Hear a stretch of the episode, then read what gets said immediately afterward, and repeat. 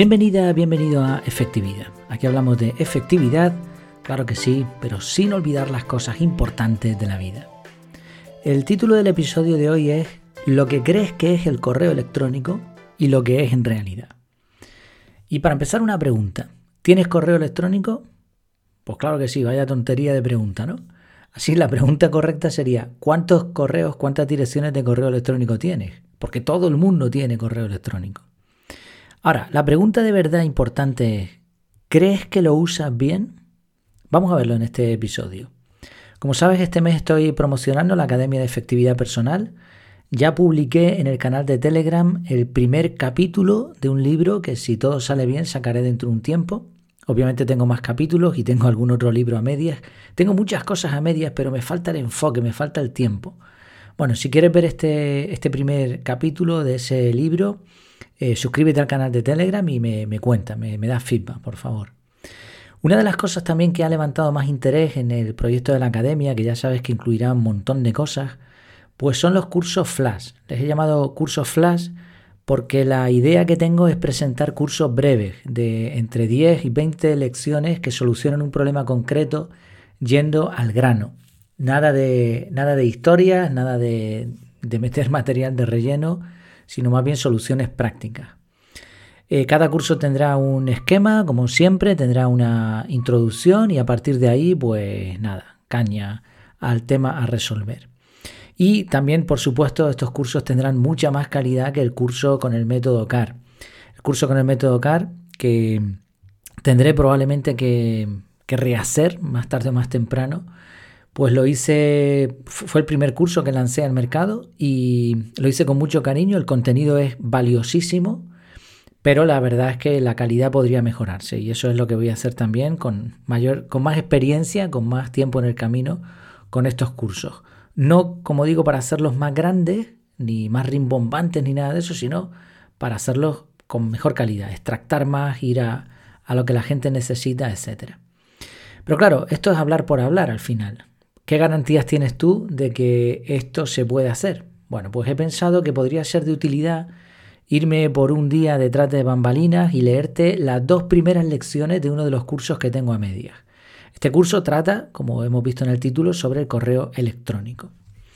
Vamos allá. Bueno, decirte que el curso, como lo tengo planteado ahora mismo, eh, tendría la introducción con la breve historia del correo electrónico, que es lo que te leeré, los fundamentos del curso, después esquema y descarga del temario, después en el segundo módulo poniendo en su sitio el correo electrónico. Ahí veremos qué hacer con las notificaciones, cómo tener una sola bandeja de entrada, reenvío, gestor de correo, cómo analizar y no revisar las bandejas de entrada, el objetivo Inbox 0 Extreme y las excepciones, uso de etiquetas, colores, carpetas, newsletter, correo basura, reglas de automatización y respuestas automáticas y limpiando nuestro correo. Después el módulo de redactar el correo, cómo redactar un correo como un pro. Eh, la primera pregunta, ¿de verdad tengo que mandar un correo? ¿Cómo mandar correos sin distracciones? Hilos de conversación, for your information, CC y CCO. Plantillas de correos, Markdown y sustituciones de texto y firma. Y el módulo final, resumen del curso y cuestionario final. Este sería más o menos el esquema del curso, aunque ya digo, no lo tengo completo. Bueno, pues vamos allá. Te leo la primera lección. Breve historia del correo electrónico. En 1962, el Instituto Tecnológico de Massachusetts usó una computadora IBM 7093. Desde ordenadores situados en remoto, otros usuarios podían conectarse y guardar archivos en el disco. El sistema que se usó también permitía intercambiar mensajes. En 1965 se desarrolló el servicio Mail, que facilitaba el intercambio de mensajes a los usuarios del IBM de Massachusetts. Pero no fue sino hasta 1971 que se envió el primer email, Electronic Mail. Se envió a través de la red ARPANET. El mensaje contenía el texto QWERTY que efectivamente es la primera línea de detrás de tu teclado, de las letras de tu teclado. Y puedes, de hecho, comprobarlo si tienes uno a mano. Además, las computadoras estaban físicamente una al lado de la otra. A Ray Tomlinson le debemos el protocolo de cifrado y también el uso de la arroba, como división entre el nombre de usuario y el servidor o computadora donde está su buzón de correo. La dirección que usaba para enviar sus correos era tomlinson.bbn-tenexa. Eh, una curiosidad, ¿lo sabías? Básicamente la arroba significa en, así que pepe.gmail.com significaría pepe en gmail.com. Y la E de email quiere decir electronic, así que email, email es simplemente un correo electrónico. Llegamos a 1977 y el correo se populariza llegando a ser un servicio estándar. Esto quiere decir que todo el mundo podía tener un buzón de correo electrónico. Quizá tuvo algo que ver que en 1976 la reina Isabel II fuese la primera jefa de Estado en mandar un email. Otro empujón fue en el 2004, fecha en la que Google creó Gmail. Actualmente el correo es tan popular que puedes tener todas las cuentas de correo que quieras totalmente gratis. Más curiosidades, ¿lo sabías? Hotmail nació el 4 de julio de 1996 en febrero de 2013 se reconvirtió en Outlook. Gmail fue anunciado el 1 de abril de 2004. Al principio se creyó que era una broma por coincidir ese día con el April Fool's Day, Día de los Inocentes en Estados Unidos. En sus comienzos solo podías crear una cuenta si un usuario registrado te invitaba. Hay quien dice que el correo electrónico ha muerto, pero ni WhatsApp ni Telegram han podido con él. En el 2020, el número de usuarios mundiales de correo electrónico ascendió a 3.900 millones y está previsto que aumente a 4.480 millones de usuarios en 2024. Además, en 2018 se enviaron y recibieron aproximadamente 281.000 millones de correos electrónicos todos los días en todo el mundo. Se prevé que esta cifra aumente a más de 347.000 millones de correos electrónicos diarios en el 2023.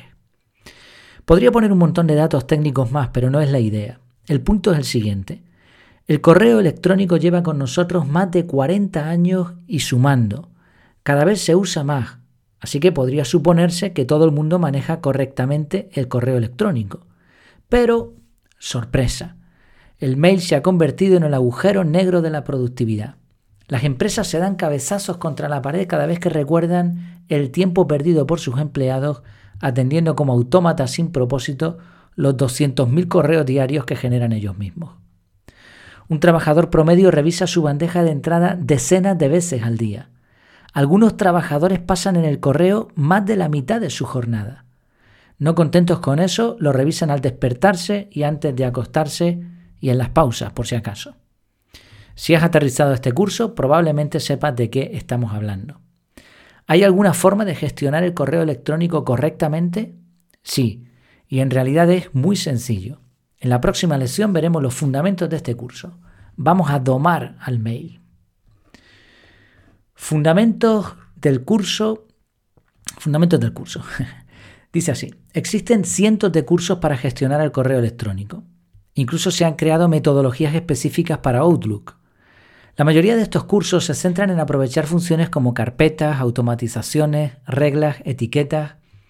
Sin embargo, toda esta especialización no ha logrado un objetivo clave, pasar menos tiempo en el correo. A estas alturas todo el mundo sabe que se logra ser más productivo con tareas reales, como una venta o un incremento en la fabricación de un producto. Hasta una conversación con un amigo es más productiva que enviar y recibir varios emails. Por eso, el fin de cualquier tipo de gestión del correo debe ser reducir el tiempo que le dedicamos y que ese tiempo sea efectivo. ¿Por qué sucede esta paradoja? Como en muchas otras cosas en la vida, debemos irnos al origen. ¿Para qué se creó el correo electrónico? Simple y llanamente para enviar cartas electrónicas. Por supuesto, el mundo digital permite hacer mucho más que enviar un papel escrito. Aún así, el concepto base es simple. ¿Cómo funciona un buzón de correo? Una persona que manda información a otra o a varias al mismo tiempo. Posteriormente, él o los receptores abren el buzón y rescatan la información cuando lo desean. Bueno, esto está mal escrito, que ahora que me doy cuenta, debería ser una persona manda información a otra o a varias al mismo tiempo. Posteriormente, él, los receptores abren el buzón y rescatan la información cuando lo desean. Piensa por un momento en un buzón de correos, como el que seguramente tengas en la fachada del edificio donde vives o en el pasillo de la entrada. Alguien desde algún sitio remoto envía un sobre a tu dirección. Unos señores se dedican a organizar todas las cartas hasta que mandan al cartero, que deposita ese sobre en tu buzón. En un momento indefinido, cuando te da la gana, abres el buzón y recoges las cartas que te han enviado. Sencillo, ¿verdad? Pero sigamos imaginando. En vez de simplemente recoger las cartas, decides separarlas allí mismo. Para mantener un orden, fabricas una serie de contenedores para colocar las cartas. También decides rotular esos contenedores con títulos y colores. Además, etiquetas cada sobre para poder encontrarlo posteriormente. Día tras día se van acumulando sobres en las carpetas. Y no contento con ello, vuelves a colocar en el buzón algunos sobres que no quieres abrir por el momento, mezclados con otros sobres que sí abriste y que ya respondiste. O igual no, es difícil recordarlo. Todos los días pasas por tu buzón varias veces y dedicas unos minutos a ver cómo está todo. ¿Te parece lógico gestionar así tu buzón de correos? ¿Has visto a alguien que haga algo parecido? Yo no, desde luego.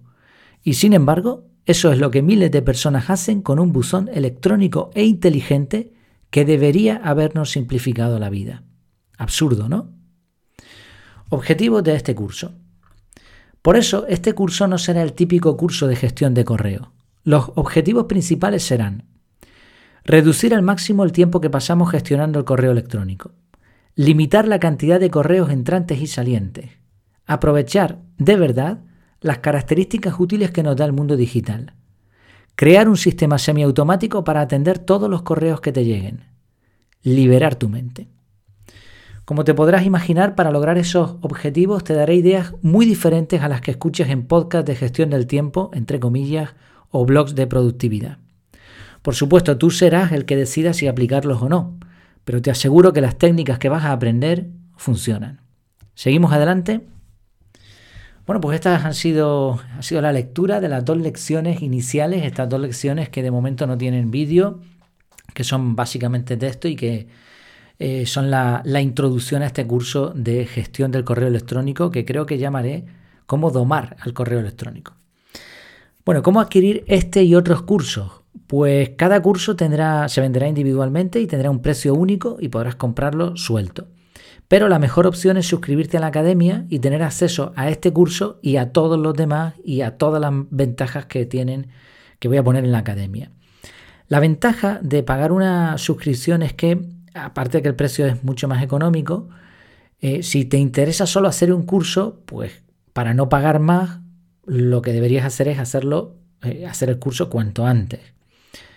Mm, claro, eh, eso será el beneficio para ti. Mi trabajo consistirá en convencerte de que te quedes en la academia más tiempo, pero eso me lo tendré que ganar.